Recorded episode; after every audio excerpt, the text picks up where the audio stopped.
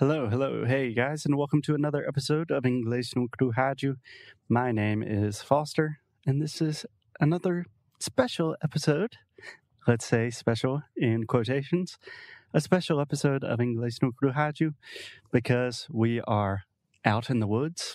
We are socially distancing.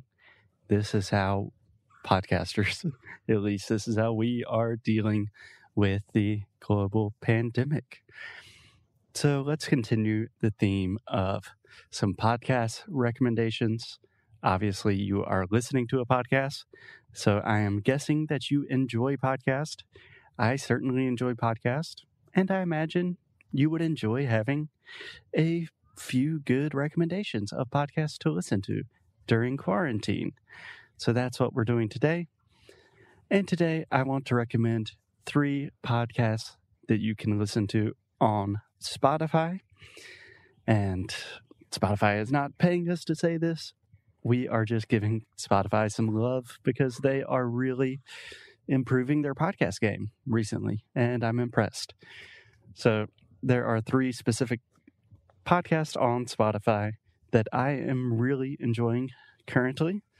And the first one is Harry Potter at Home. Obviously, what is the best remedy for a global pandemic? Harry Potter, Hogwarts, Hermione, Hagrid, Dumbledore, Sirius.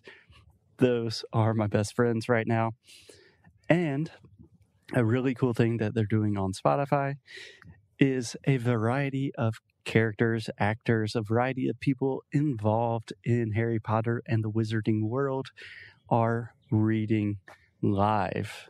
So they are starting with the first book, Harry Potter and the Sorcerer's Stone, or Harry Potter and the Philosopher's Stone, if you are reading the British version. And the first chapter of the first book is read by the one, the only Daniel Radcliffe, the actor that plays Harry Potter in the films. And then the second chapter, I believe, is read by the actress that plays Hermione on Broadway or when they do like a musical rendition of Harry Potter, I suppose. But if you want to, I don't know, rekindle your love for Harry Potter and all of the wizards and witches of the world, I really recommend checking it out. It's a lot of fun. It's a great way to improve your listening skills with a British accent. Um, if you're interested in that kind of thing.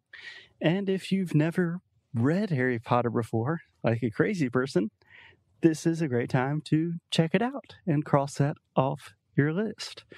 So, my first Spotify recommendation is Harry Potter at Home.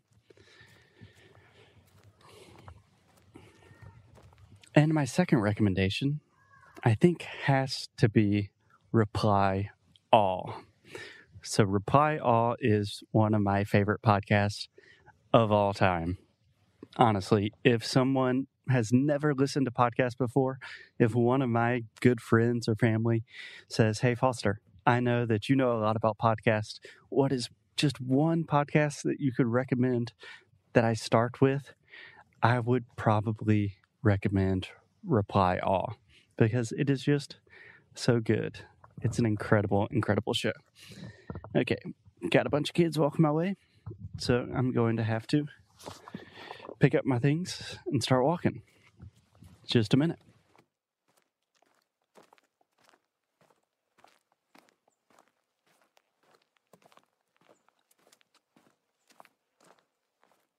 And we're back. So, reply all the way they advertise it, their tagline, their punchline is Reply All is a show about the internet. But to be honest, it is so much more than that. It is fantastic. It is hosted by two guys named PJ Vogt and Alex Goldman. And they are both professional audio journalists. They are br- brilliant.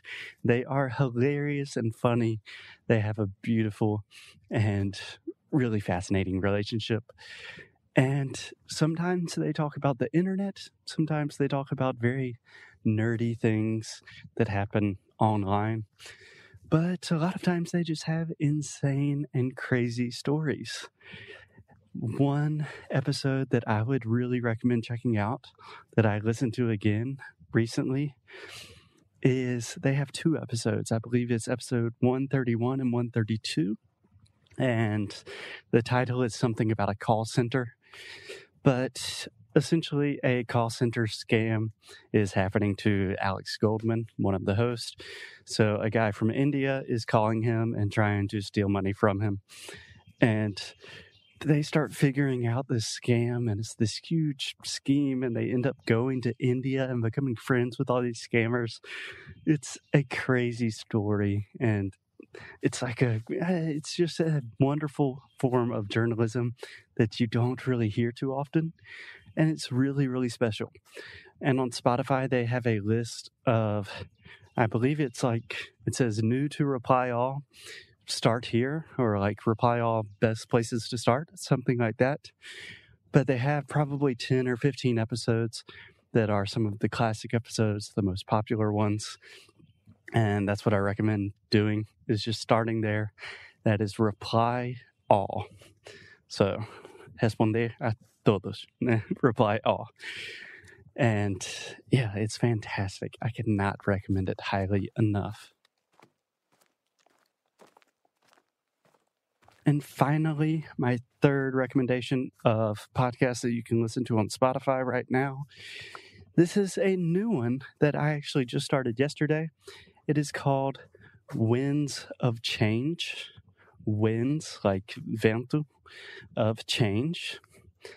And it is about this crazy CIA conspiracy kind of situation that really happened so it's about the band The Scorpions, the German rock band from the 1980s and 90s.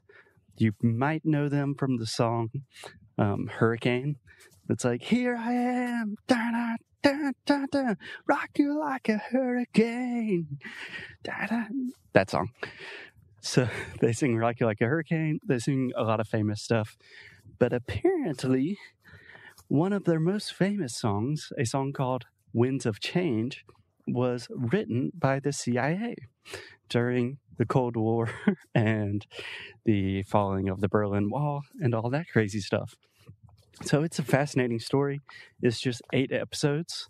I've listened to the first two episodes, but it is a perfect mix of like spy thriller, spy craft, music, international travel, all of these things mystery, suspense, rock and roll, all of these things mixed into eight episodes.